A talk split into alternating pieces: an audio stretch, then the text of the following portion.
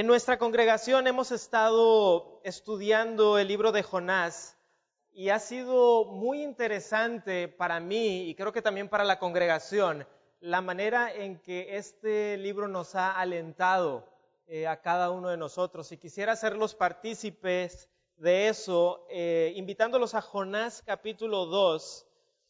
Y vamos a estar centrándonos en la fidelidad de Dios al escuchar nuestra oración y súplica.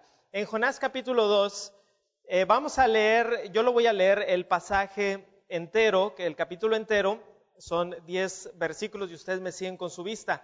En Jonás capítulo 2 creo que la mayoría de nosotros conocemos la historia, ¿verdad? Dios le dice a Jonás que debe de ir a predicarle a Nínive, que eran los grandes enemigos de los israelitas.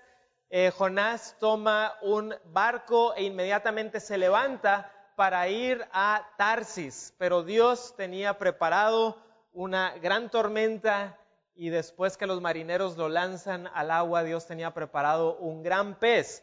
Y en Jonás capítulo 2, eh, el profeta está dentro del vientre de este gran pez y él está orando a Dios. Voy a leer el pasaje y ustedes me siguen con su vista. Estamos en Jonás capítulo 2.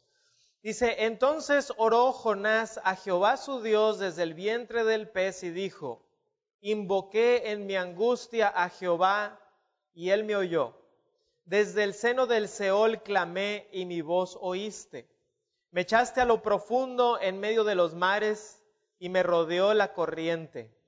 Todas tus ondas y tus olas pasaron sobre mí entonces dije, desechado soy de delante de tus ojos, mas aún veré tu santo templo.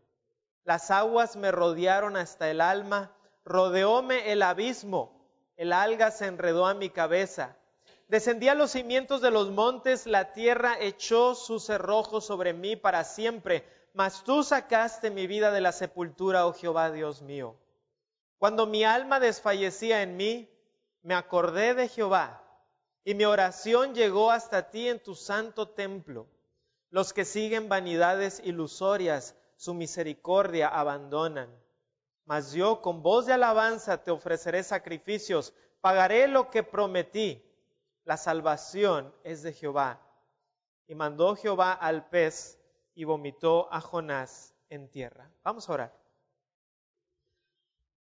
Padre Celestial, gracias porque tú eres un Dios que eres fiel a pesar de nosotros mismos y que nos escuchas, Señor, con tu gracia inmerecida. Y gracias te damos, Señor, porque al ver a este profeta llamado Jonás, no podemos evitar vernos reflejados también en él. Y al ver la misericordia que tú tuviste, no solamente con eh, Nínive y no solamente con los marineros, sino incluso con este profeta. Nos acordamos, Señor, de que tú también has tenido misericordia de nosotros. Y te damos gracias por ello y rogamos que este pasaje pueda eh, cobrar vida delante de nuestros ojos y que nuestros ojos espirituales, Señor, sean iluminados por tu palabra para ver, para oír y para poner en práctica aquello que tú tienes para nosotros en esta mañana, en el nombre de Jesús. Amén. Creo que todos nosotros sabemos que los problemas son parte de la experiencia humana. Eh, todos nosotros hemos pasado por problemas y la realidad es que aunque normalmente hay variaciones de problemas, algunos pasan por problemas más fuertes, otros quizá por problemas no tan fuertes, la realidad es que todos pasamos o pasaremos por algún tipo de problema y si no nosotros, muy seguramente alguien que conocemos, alguien que amamos. Eh, ¿Por qué? Porque el sufrimiento y los problemas son una realidad de nuestra existencia. Y yo no sé si alguna vez tú te hayas sentido eh, que estás en un problema y te sientes desesperado, como si no pudieras salir, al punto de sentirte como que te estás ahogando. Quizá algunos de ustedes han experimentado algo similar alguna situación en su vida que parece quitarles un poco el aire, que hace algo extraño con el estómago, que hace algo extraño con el corazón. Y a veces uno puede sentir un dolor muy real que aunque no es físico propiamente, se siente como algo físico, se siente como un golpe directo al corazón. Bueno, Jonás está literalmente en una situación de la que no puede salir. Debido a su desobediencia, se encuentra dentro de un gran pez. No se nos dice exactamente qué tipo de pez era, simplemente que era un gran pez. Pero irónicamente, este gran pez es lo que Dios usa para preservarle la vida al profeta. Es el instrumento de misericordia de Dios para Jonás, porque el pez lo salva. Si Jonás hubiera permanecido en el agua, se hubiera muerto.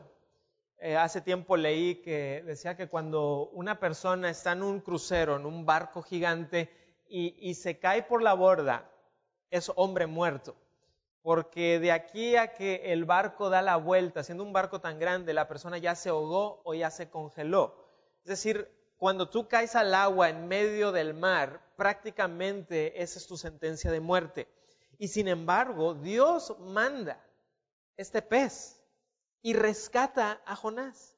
Y este capítulo es una oración poética que nos enseña que Dios oye, y no solamente oye, sino que también responde a nuestras oraciones. En nuestros momentos de dificultad, Dios manifiesta su gracia para con nosotros, porque Dios está en control. Y vamos a ver dos cosas en este capítulo, dos puntos muy sencillos. Primeramente vamos a ver que Dios oye nuestras súplicas. Dios oye nuestras súplicas. Voy a leer de nuevo los primeros dos versículos. Dice, entonces oró Jonás a Jehová su Dios desde el vientre del pez y dijo, invoqué en mi angustia a Jehová y él me oyó. Desde el seno del Seol clamé y mi voz oíste. Notemos que la reacción que tiene el profeta inmediatamente es orar.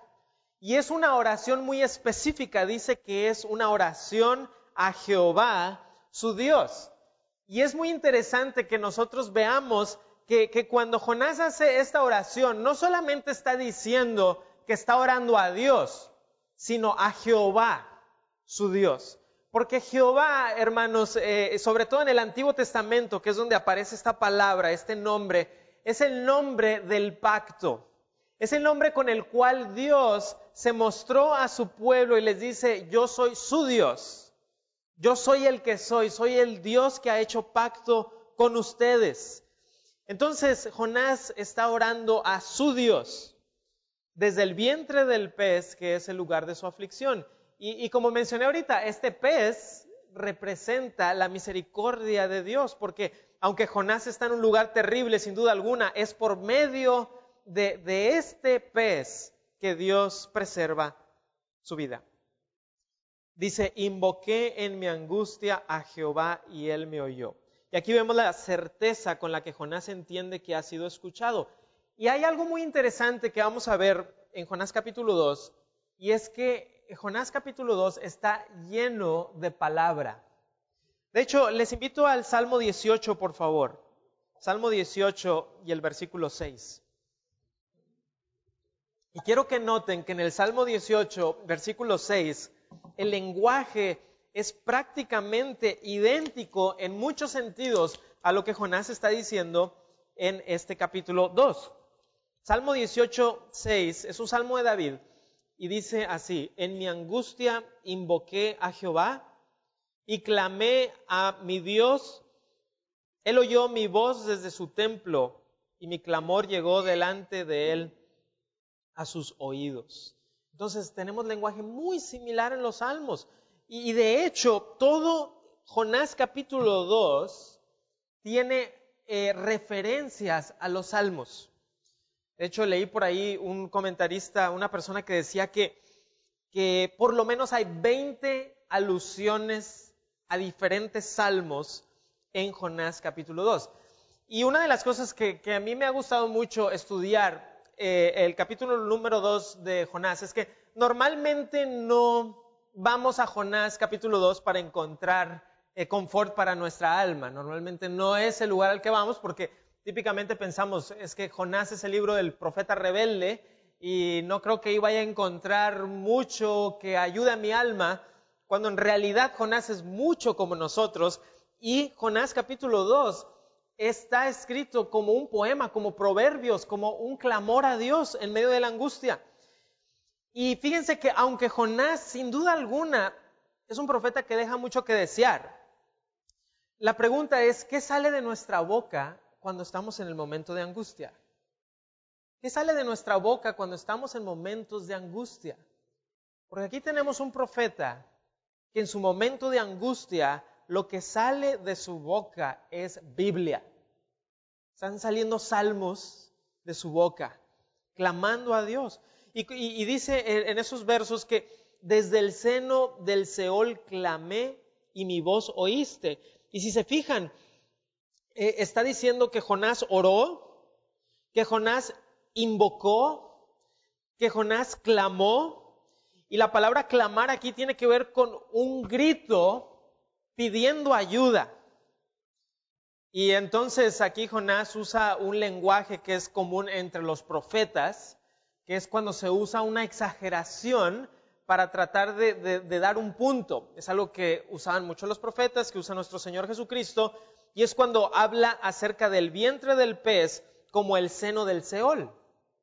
Y de hecho, donde dice seno del Seol, literalmente en el, en el idioma original dice el vientre del Seol. Donde dice ahí del seno del Seol, literalmente desde el vientre del Seol.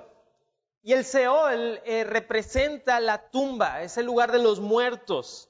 Y entonces Jonás está diciendo, yo no me siento solamente en el vientre de un pez, yo me siento en el vientre de la tumba misma yo estoy enterrado vivo aquí. ¿Está muerto Jonás? Eh, no me parece que está muerto. Eh, algunos han dicho que quizá Jonás muere aquí. No, no me parece que, que, eso sea lo que está tratando de decirnos y ahorita vamos a ver por qué. Pero lo que dice el profeta es, y mi voz oíste. ¿Verdad? Clamé. Primero dice en el versículo 2, invoqué, clamé y me oíste, y mi voz oíste. Y en el próximo verso, a partir del próximo verso, el verso 3, empezamos a ver como un descenso. Y, yo me lo imagino así. Jonás está dentro del, vientre del pez, ¿verdad? Y el, vientre del, pez, eh, muy probablemente el pez está descendiendo a las profundidades de las aguas. Y así se siente Jonás. Y es como que el salmo mismo nos va llevando hacia las profundidades antes de salir. Porque esa es la experiencia que muchas veces podemos tener. Nos vamos sintiendo como que nos vamos hundiendo cada vez más. Y eso es lo que vamos a ver en los próximos versos. El versículo 3, me echaste a lo profundo, en medio de los mares, y me rodeó la corriente. Todas tus ondas y tus olas pasaron sobre mí. Entonces aquí Jonás entiende que finalmente fue Dios quien lo echó al mar y no los marineros. Porque dice, me echaste a lo profundo. Y esto es interesante también porque el profeta entiende que Dios es el que lo ha puesto en esta situación. Muy similar a lo que le pasa a Job. ¿Recuerdan cuando Job en esos primeros capítulos recibe una tras otra noticias y, y, en cuestión de muy poco tiempo lo ha perdido todo, de tenerlo todo a tener nada? Y cuando todo esto sucede, lo que, Job dice es Jehová dio y no dice Satanás quitó. Jehová dio, Jehová quitó. Sea el nombre de Jehová bendito. ¿Por qué? Porque él entiende que al final Dios está en control. Y ese es uno de los temas del libro de Jonás. Dios está en control. Dios manda a Jonás, Dios manda la tormenta, Dios manda al pez, Después Dios va a mandar el viento solano, va a enviar al gusanito también, ¿verdad? Que se deshace la calabacera. Todo lo está haciendo Dios. Dios está en control. Y en este versículo 3, uno puede casi sentir el grito claustrofóbico de Jonás. No sé si alguien aquí eh, haya experimentado algo de claustrofobia, a lo mejor no literalmente, pero a veces uno cuando está en un lugar eh, muy cerrado y hay poco aire, uno se empieza a desesperar. Y, así me imagino a Jonás, en medio de los mares, rodeado por la corriente, las aguas por encima de él. Jonás siente que se está ahogando y no lo dudo porque está dentro de este gran pez en la oscuridad. No creo que olía muy bien, ¿verdad? Ahí dentro del estómago. Los jugos gástricos probablemente lo están eh, quemando. Eh, es, una, es un lugar terrible. Y, fíjense que es un grito idéntico al Salmo 42.7. Los invito también ahí para que, para que lo vean conmigo. Salmo 42.7 en la parte B es idéntica eh, a, a, lo que está diciendo Jonás en el Salmo 42.7 en la parte B. Salmo 42.7, parte B. Dice, todas tus ondas y tus olas han pasado sobre mí. Y si se fijan, eso es lo que dice en Jonás 2, 3, parte B. Todas tus ondas y tus olas pasaron sobre mí. Prácticamente idéntico.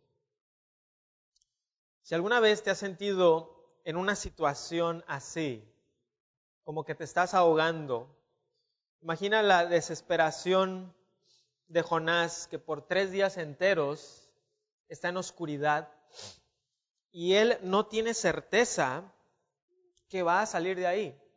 Él tiene esperanza que va a salir de ahí.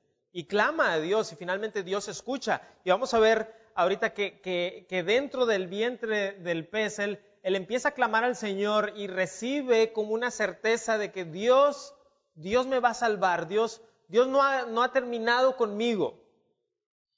Y, y, muchas veces con nosotros la, la experiencia es muy similar.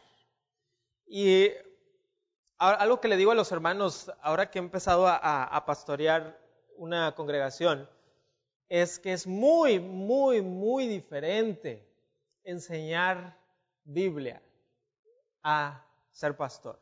Muy diferente. Eh, y, y, creo que sorpresivamente diferente. ¿Por qué? Porque cuando uno está dando una clase, normalmente tú pasas al frente, tienes información que dar y haces eh, lo mejor que puedes para transmitir esa información y, la relación que uno tiene con, el joven normalmente tiene que ver con sus, eh, con sus calificaciones y cuando hablas con él es porque quizás sus calificaciones no están tan bien como deberían. Pero, y las preguntas que se hacen en clase normalmente tienen que ver con lo que se está exponiendo. Pero cuando uno está en la parte de la iglesia, las preguntas no tienden a ser hermano, explíqueme cómo este, la Trinidad, y alguna pregunta compleja de la Trinidad. las preguntas tienden a ser, mi hijo es rebelde y no sé qué hacer con él. Eh, mi mamá tiene cáncer y no nos esperábamos eso. Eh, me acaban de dar una noticia que tengo una, eh, una enfermedad crónica y hermano, ¿cómo voy a seguir trabajando con esto? Y esas son las preguntas que tenemos muchas veces.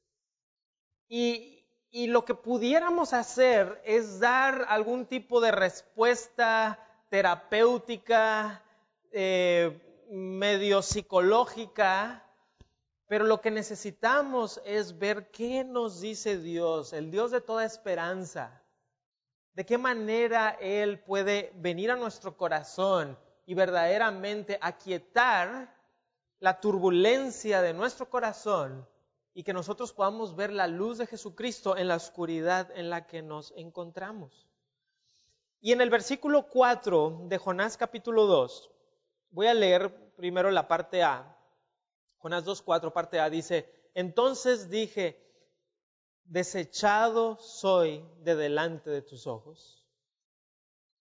Jonás voluntariamente había huido de la presencia de Jehová y ahora siente que ha sido alejado de la presencia de Dios, que Dios lo ha desechado. Y eso es porque nuestras decisiones tienen repercusiones. Nuestras decisiones tienen repercusiones. Cuando huimos de Dios, cuando nos alejamos de Él, en disciplina, Él puede alejarse de nosotros, no como un Dios malo o vengativo, sino como un Padre que nos atrae a Él mismo con las consecuencias de nuestros actos. Como por ejemplo, no tienen que ir ahí, pero en Santiago 4.8 dice, acercaos a Dios y Él se acercará a vosotros. Pero regresando ahí al, al versículo 4, la parte B dice, mas aún veré tu santo templo. En toda esta desesperación vemos un rayo de esperanza. Jonás está vivo, sabe que Dios calmó la tempestad, sabe que Dios mandó el pez y ahora él tiene la esperanza segura de que volverá a adorar en el templo. Y sin embargo, eh, en el próximo versículo, eh, volvemos a ver en Jonás eh, como un sentimiento de desesperación. En el versículo 5 dice, las aguas me rodearon hasta el alma, rodeóme el abismo, el alga se enredó a mi cabeza. Entonces Jonás aquí está sintiendo que el agua está rodeando su alma. Es como cuando uno tiene el agua hasta el cuello el abismo son las profundidades, no hay escapatoria y aún peor, el alga lo está ahorcando y no lo deja salir. Y no sé quién de ustedes haya ido a nadar a un río. Y, es muy divertido, excepto que uno sabe que tienes que tener cuidado porque te puedes ahogar aunque no esté muy profundo si tus pies se quedan atorados en algún tipo de alga o en algún tipo de planta marina. Y, eh, está diciendo aquí Jonás, el alga se enredó a mi cabeza, es decir, ¿cómo, ¿cómo voy a salir de esta? ¿Cómo voy a salir? No puedo nadar, no puedo, no, no hay nada que pueda hacer, todo está en mi contra, nada parece estar a mi favor. Y continúa descendiendo en el versículo 6, la parte A, descendí a los cimientos de los montes, la tierra echó sus cerrojos sobre mí para siempre. Y la idea aquí es que se encuentra como en el fundamento de las montañas. Yo me lo imagino así. Imagínate, eh, yo creo que eh, han visto quizá alguna fotografía, yo nunca lo he visto en persona, pero un témpano de hielo, En fotografías. Y, se nos dicen que los témpanos de hielo, lo que asoma por, encima del agua es, es una parte muy pequeña, porque por debajo del agua está gigantesco, ¿verdad? Es un témpano de hielo, está muy grande Imagínate ver un témpano de hielo que es grande de por sí, pero que tú estás en la parte de abajo. O sea, ¿cómo vas a salir de ahí? Si, uno va en, en una canoa, una canoa pequeñita, y se te voltea, sientes una tremenda desesperación de salir porque estás debajo de la canoa. Imagínate estar debajo de un témpano de hielo. Y la idea es algo parecida. Jonás está viendo como si fueran las montañas y él dice, pero yo me encuentro en el fundamento de ellas, atrapado. E, él se ve encerrado en, las profundidades de la tierra. Y cuando, usa este lenguaje, eh, Jonás, de, que la tierra ha echado sus cerrojos sobre mí para siempre, es, una, forma de hablar que era común en el mundo antiguo, en donde se veía las profundidades de la tierra como si fueran una especie de cárcel. Por ejemplo, en Job habla de las puertas de la muerte, Mateo 16, las puertas del Hades. Y entonces, cuando vemos al profeta aquí ahogándose en desesperación, eh, me pregunto de qué manera nosotros actuaríamos cuando estamos en una situación similar. ¿Qué fue lo que hizo el profeta? Invoca, ora, clama, confía. Y Jonás es muy honesto en su oración. Le dice a Dios cómo se siente, pero no llega al punto de echarle la culpa a Dios. Y de igual manera con nosotros. Y he estado pensando mucho en esto, porque eh, porque trae un gran confort y una, eh, es como, como, un, como aire fresco, como, como si fuera eh, un vaso de agua helada en un tiempo de intenso calor. Para, para mí así es, cuando uno puede ir a las escrituras y encontrar que las escrituras no le huyen a el hecho de que pasamos por problemas y que no solamente eso, sino que nos dan soluciones. Porque hay muchas personas que creen que ven a los cristianos y dicen, es que los cristianos viven en su burbuja, en donde todo es color de rosa, ¿verdad? Y donde eh, creen que, que no existe la maldad y que nunca les va a pasar nada. Pero cuando uno lee las escrituras, eso no es lo que nos dicen. Las escrituras son, son intensamente honestas con nuestra realidad de vivir en un mundo caído. Y, parte de lo que nosotros hacemos como iglesia, queridos hermanos, es decirle al mundo que a pesar de vivir en un mundo caído y a pesar de que nuestro cuerpo recibe problemas y enfermedades y muerte, nosotros tenemos una esperanza segura y podemos confiar en nuestro Dios y podemos caminar por la vida con gozo sabiendo que Dios está en control. Y cuando uno verdaderamente se satura de la verdad de que Dios está en control, las cosas empiezan a cambiar en nuestro pensamiento. Las cosas empiezan a cambiar en nuestro corazón. En medio de la desesperación, en medio de la angustia, no solamente Dios escucha, Dios también responde. Y eso es lo que vamos a ver como segundo punto. Vamos a ver que Dios responde en misericordia. Dios responde en misericordia. Estamos en el verso 6, vamos a, voy a leer la, parte B, la segunda parte. Jonás 2, 6, la segunda parte. Dice, mas tú sacaste mi vida de la sepultura, oh Jehová Dios mío. Y este versículo comienza con un contraste, la palabra más. Entonces quiere decir que, Jonás ha estado diciendo todas estas cosas que, que le han pasado y cómo se siente, pero llega un punto en su oración en donde él dice más. Es decir, hay un cambio, algo está pasando aquí. Y a partir de, este verso, yo me imagino, y, hay que usar un poco la imaginación, pero yo me imagino el salmo, o sea, este, este, eh, este poema de Jonás capítulo 2, como, como que ahora nos está llevando hacia arriba, ¿verdad? Entonces, primero hacia abajo, como que a las profundidades de las aguas, y, me imagino el viaje junto con el gran pez. Pero, pero, ahora este, esta oración empieza a llevarnos hacia arriba y finalmente el pez va a, a soltar a Jonás. Entonces él empieza a e, esta, esta, este ir yendo hacia arriba, hacia la superficie, digamos. Porque Jonás se sentía sepultado vivo, pero ha sido rescatado ya al estar en el vientre del pez. Y el enfoque de Jonás aquí es directamente en Dios. Tú sacaste. Una vez más, Dios envió a Jonás, Dios envió la tormenta, Dios envió el pez, Jonás lo reconoce, tú eres el que me has puesto en esta, situación y tú sacaste, oh Jehová, Dios mío.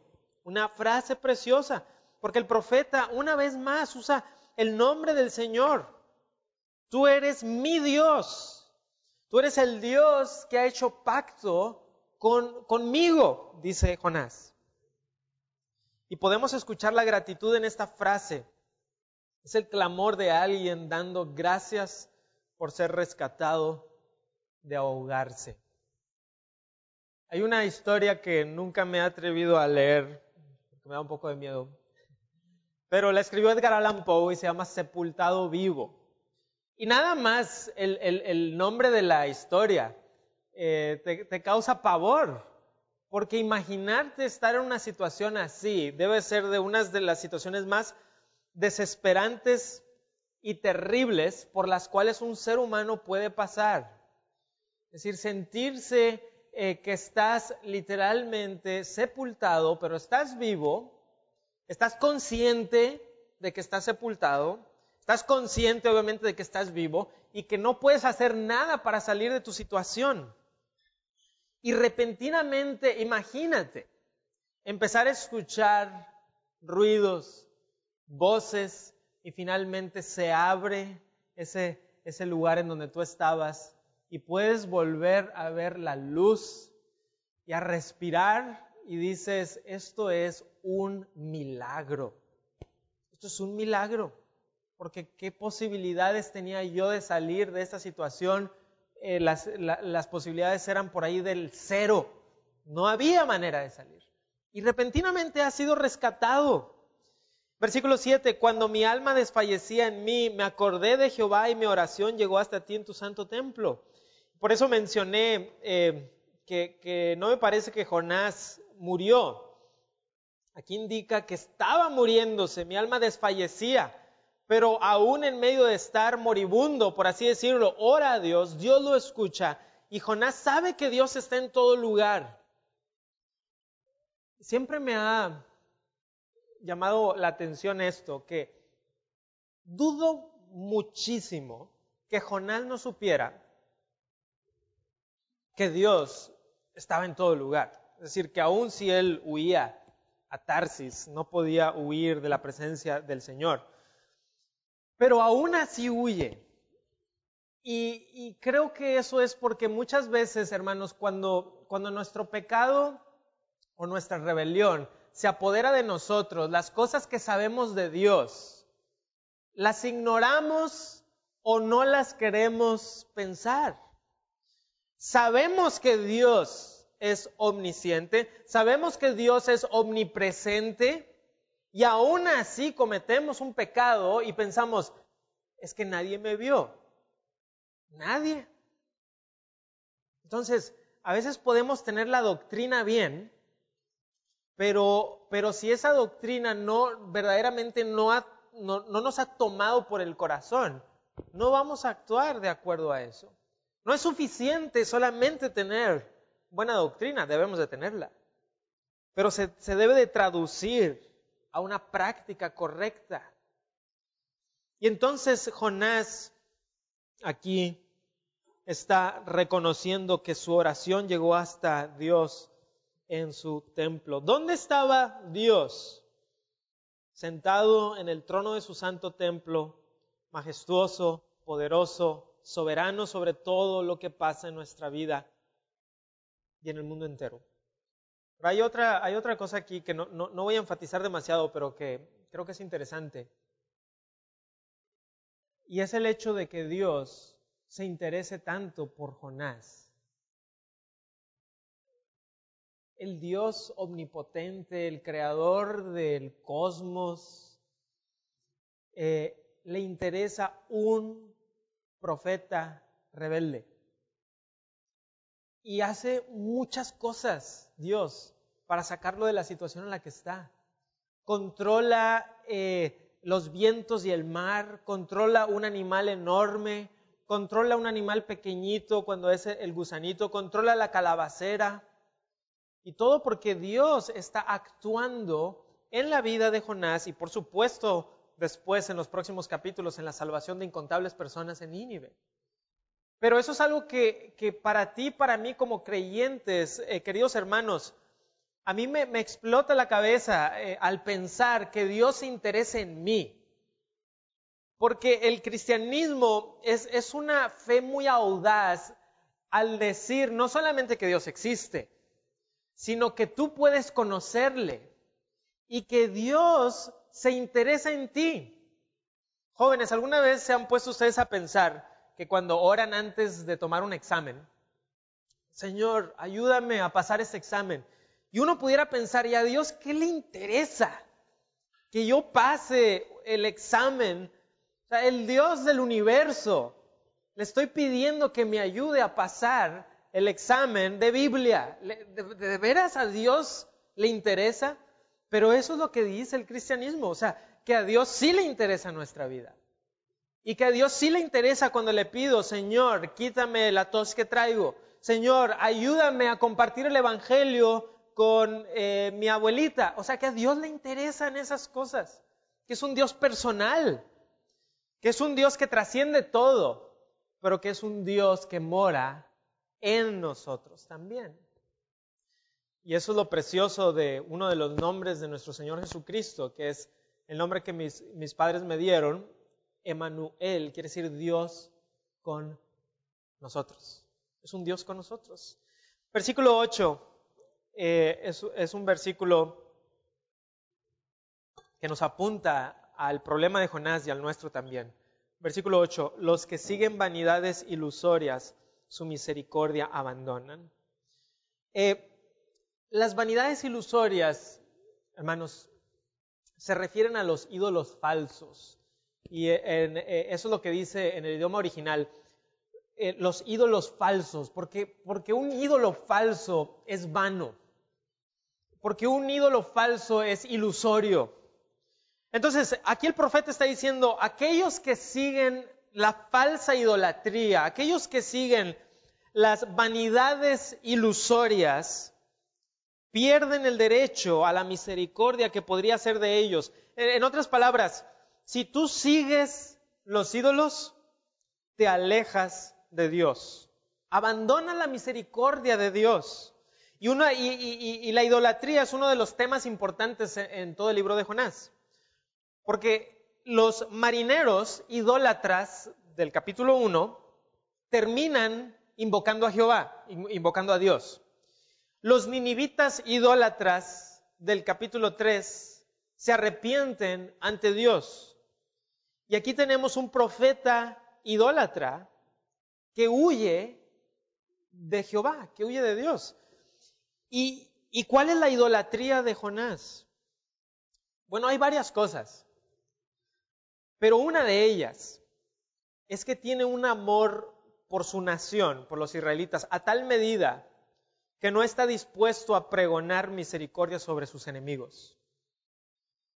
Y quizá otra es su propia reputación.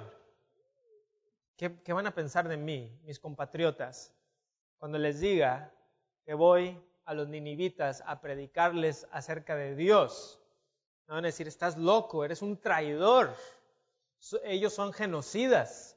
Porque, por cierto, los, ninivitas eran terribles en todo el sentido de la palabra. Eran, eran crueles y, una crueldad eh, a niveles que son difíciles inclusive de imaginar, de tortura y, muchas de las otras cosas que ellos hacían. Pero aquí Jonás admite que aquellos que siguen la idolatría, que aquellos que siguen las vanidades ilusorias, están abandonando la misericordia de Dios, una misericordia fiel de Dios que podría ser de ellos. ¿Y por quién dice eso el profeta?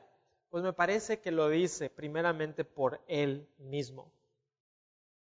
¿Cuántas veces no llegamos a la solución o queremos llegar a una solución viendo el problema en los demás? Eh, cuando una persona viene y busca consejería, lo cual es algo muy bueno, eh, buscar consejería, pero les voy a decir algo, hermanos, rara vez me ha tocado, y no, y no, puedo decir que tenga muchísima experiencia, pero con la que tengo, rara vez me ha tocado que alguien viene y me dice, hermano Manuel, estoy en un grave problema, con mi familia, finanzas, etc. Y el gran problema soy yo. Por alguna razón, las personas eh, son, están, saben muy bien quién es el problema y siempre es alguien más. ¿no? Hermano, hay que arreglar a mi esposa, hay que arreglar a mi esposo, hay que arreglar a mis hijos. ¿Qué hacemos para arreglarlos?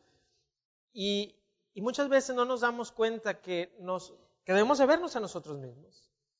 Y que cuando vamos a la consejería lo que podemos hacer es enfocarnos en nosotros primero y ver cómo puedo yo cambiar. Y una de las frases más terribles que a veces se escucha, inclusive entre cristianos, es decir, es que así soy. Como si esa fuera una buena excusa de actuar mal, en vez de pensar, pero no tengo que ser así, porque Cristo vive en mí y me ha dado lo que necesito para cambiar hermanos, si somos cristianos creemos en el cambio, ¿no? Porque también entre cristianos he escuchado es que la gente no cambia. No, sí cambia. Lo, que no cambia es por sí misma. Pero de que cambia la gente cambia. Yo lo he visto. He visto gente que era totalmente antagonista a Dios y ahorita uno de ellos es un pastor. dice, pero ¿cómo? es, es exagerada la transformación. Porque eso es lo que Dios hace, eso es lo que Cristo hace. Ahora, Jonás pudo haber dicho, el problema son los ninivitas. Ellos son los de la culpa. ¿Por qué me enviaron a los ninivitas? Si hubieran sido otros, a lo mejor yo hubiera ido. No, son los ninivitas. No, el problema fueron los marineros. ¿Por qué me lanzaron al agua? No, el problema fue el gran peso. O quién sabe.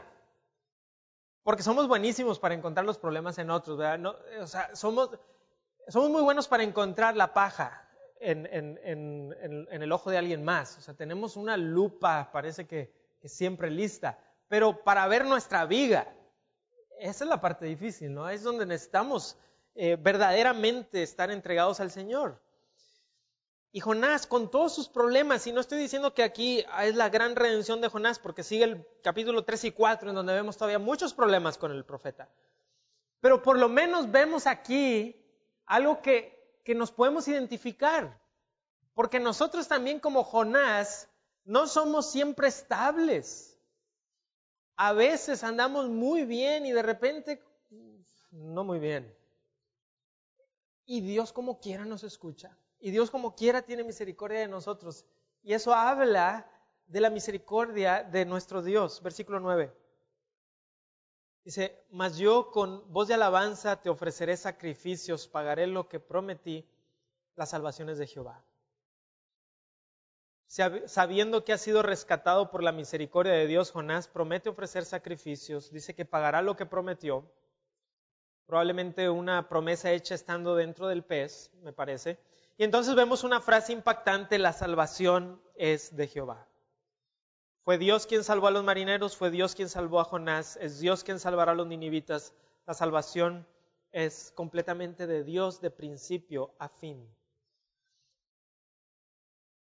Y cuando llegamos al verso 9, la salvación es de Jehová, no puedo evitar pensar en que esta salvación llegó a su verdadera y máxima expresión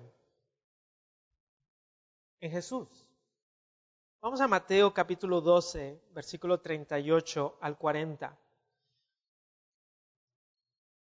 Mateo capítulo 12, versículo 38 al 40. Y no sé si alguna vez te habías puesto a pensar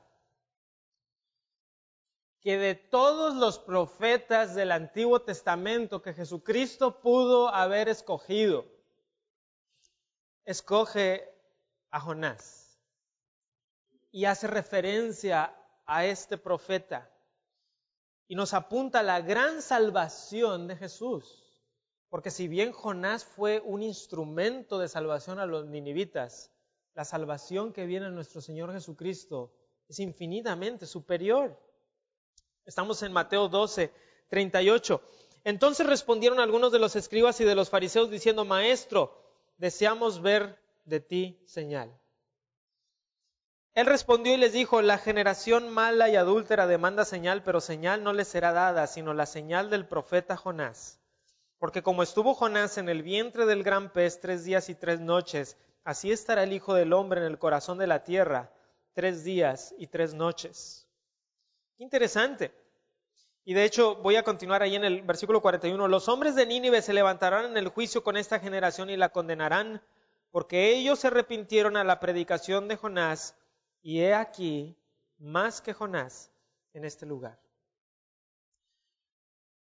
No hay duda que hay algunos paralelos que vemos con Jesús y Jonás, porque los dos reciben encomiendas de arrepentimiento. Tanto Jonás como Jesucristo reciben una encomienda de predicar arrepentimiento. De hecho, en, nuestra congregación hemos estado predicando Marcos y las primeras palabras del Señor Jesucristo en Marcos tienen que ver con arrepentimiento y fe. Lo primero que Cristo dice en el Evangelio de Marcos. El reino se ha acercado, arrepentidos y creed en el Evangelio. Y y es verdad que Jonás, al igual que Jesucristo, pasó por una prueba terrible al estar dentro del gran pez, de tal manera que el Señor Jesucristo hace ciertas similitudes, no completas, porque hay también diferencias, ¿verdad? Jonás estuvo en el vientre de un gran pez, Jesucristo no estuvo en el vientre de un gran pez, estuvo, su cuerpo estuvo en la tumba. Pero hay ciertos paralelos que el Señor Jesucristo eh, hace entre este profeta y él mismo. Y sin embargo vemos con el Señor Jesucristo una diferencia grande. Y es que en el capítulo 1 de Jonás, Dios le dice a Jonás, levántate y ve a Nínive. Y el versículo 2, Jonás se levanta y se va a Tarsis. Es hasta el capítulo 3 que Dios le vuelve a decir, levántate y ve a y que Jonás se levanta, versículo 2, y ahora sí va a Nínive. Hay, unos paralelos ahí entre el capítulo 1 y el, y el capítulo 3. Pero con nuestro Señor Jesucristo, que Él no tenía la obligación de venir, Él viene voluntariamente y en amor.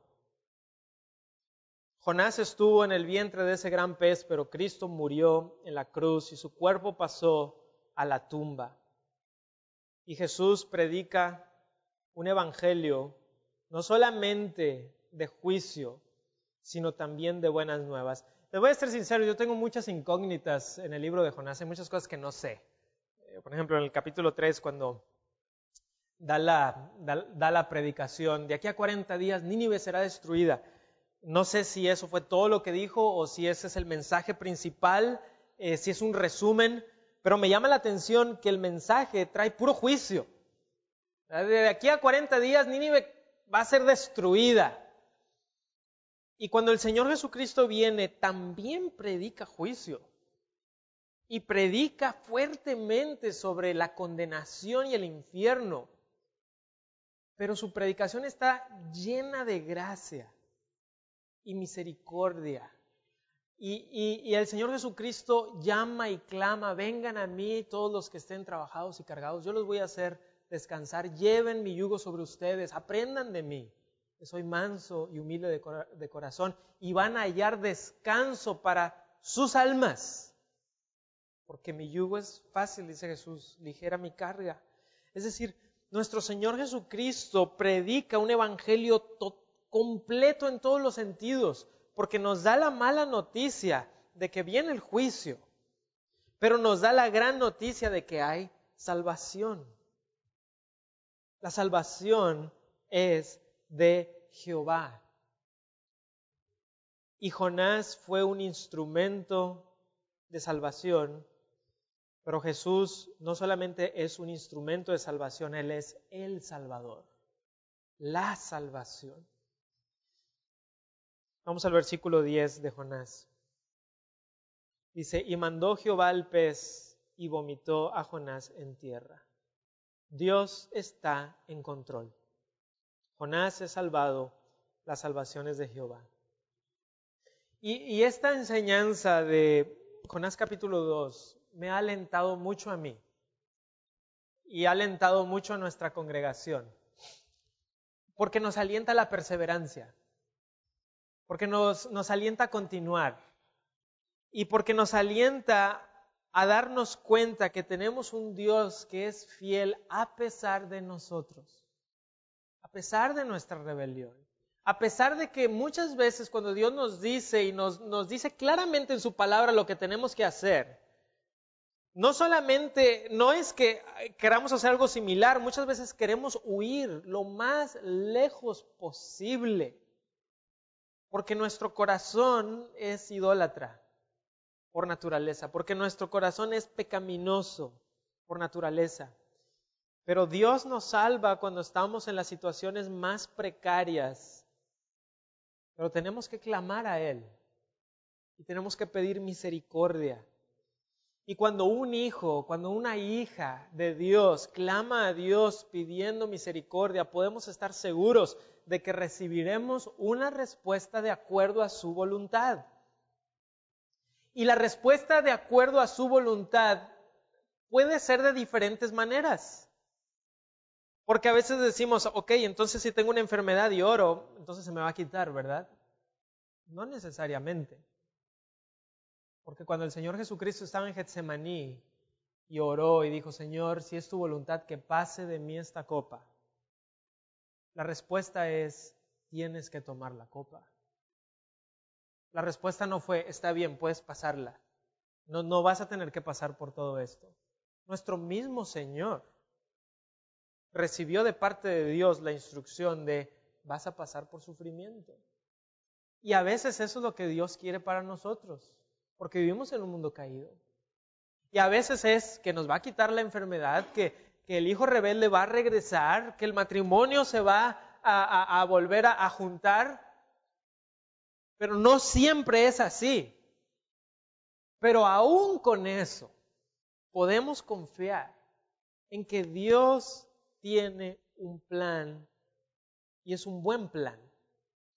Cuando Helen Rosevere, que fue eh, la primera mujer que se graduó de doctora en la Universidad de Cambridge en Inglaterra, ella se fue de misionera al Congo y fue eh, una mujer brillante, falleció hace poco, y, cuando ella estaba ahí de misionera en el Congo, eh, vinieron algunos rebeldes, porque en el Congo sucedieron muchas cosas y, y los rebeldes la tomaron y hicieron con ella lo que quisieron y ella sufrió muchísimo. Y ella cuenta, y pueden ver su testimonio en YouTube, y ella cuenta que cuando estaba pasando por, por esa, eh, e, ese terrible abuso del, del cual ella sufrió, del tipo más horrible que uno se puede imaginar, de manera repetida, ella pensaba, si Cristo estuvo dispuesto a padecer por mí, ¿no estaré yo dispuesta a padecer por Él? Y una de las cosas que fue muy eh, impactante su testimonio es que dice, ahora he conocido a tantas mujeres que han pasado por situaciones similares, pero a mí me tocó peor. Y yo les puedo decir, si yo salí victoriosa, tú puedes también. Si Job salió victorioso, si Jonás salió del pez, eh, hermanos, Dios puede sacarnos de acuerdo a su voluntad y a veces es a través del sufrimiento, sí, y a veces es quitándonos el sufrimiento, pero al final Dios es bueno. Pero saben, hay una salvación todavía más grande que la salvación temporal de Jonás porque a Jonás se le preservó la vida, pero en Cristo se nos puede preservar nuestra vida por toda la eternidad. Es una gran salvación en un gran Salvador, que Cristo no solamente tiene el poder para salvarnos de alguna situación, sino salvar nuestra alma, sanar nuestra alma y traernos el gozo y la alegría de su salvación confiamos en el Señor. Así que Dios está en control de todo y el mundo no es más que, como dijo alguien, el teatro del drama de la redención de Dios. Nosotros somos parte de este gran drama. Eh, y yo me imagino a Dios como el gran compositor de una obra maestra y yo soy una de las notas que está ahí y a lo mejor si la sacas de la composición no, no tiene mucho sentido, pero cuando la ves en todo su contexto, es algo hermoso. Y Dios está haciendo algo hermoso con nuestras vidas. Y somos una nota allí. Y cuando todo se ve, y cuando nos hacemos hacia atrás y vemos el gran panorama de Dios, nos damos cuenta que esa sonata es mucho más hermosa de lo que jamás me pude imaginar y que yo puedo ser parte de ella si estoy en Cristo. Así que cuando estés en medio de un problema, recuerda, Dios oye y Dios responde a nuestras oraciones. Vamos a orar. Padre Celestial, gracias te damos, Padre, porque eh, el día de hoy eh, esta iglesia puede celebrar tu fidelidad. Y tú demuestras tu fidelidad hacia nosotros al contestar nuestras oraciones, al escucharnos. Y quisiera, Señor, el día de hoy poder ser, a través de tu palabra, un instrumento de aliento a la vida de los hermanos que hoy están pasando por alguna dificultad de diferentes tipos, quizá personal, familiar, monetaria, eh, tantas cosas, Señor, que vienen a nuestra vida. Y que esta iglesia, Señor, pueda ser como un hospital en donde podamos venir y tener nuestro corazón reparado por tu palabra, por tu Hijo Jesucristo.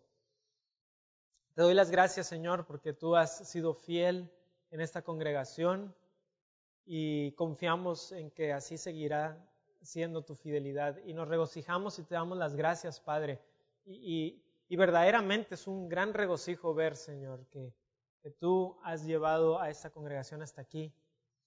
Y Padre, rogamos que, si es tu voluntad, y, rogamos que, que pueda ser de esta manera, que esta congregación continúe hasta la venida de tu Hijo Jesucristo y que pueda continuar fiel hasta, hasta que tú vengas.